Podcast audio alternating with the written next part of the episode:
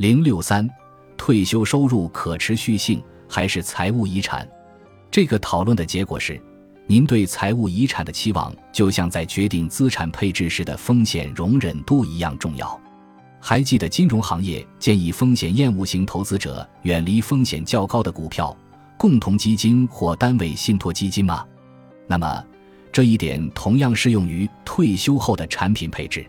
那些不操心需要留下财务遗产的人，应当把更多的养老资产年金化；而那些有强烈愿望留下一大笔财务遗产，但不怕活着时钱不够花的人，则不应把养老资产进行年金化。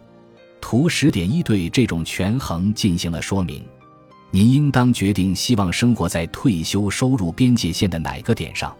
您不能同时处于两个点上，也不能落在线外。那么，您想落在线上的哪个位置呢？这个图旨在说明在退休收入边界线的不同位置上的产品配置变化情况。举例来说，如果退休人员想最大限度地保持退休计划的可持续性，他可能购买终生年金或附带生存利益保证的变额年金、股票及债券。而希望把更多财产留给后人的退休人员，可能只购买了股票和债券。我们在图中用不同的阴影表示不同的产品配置。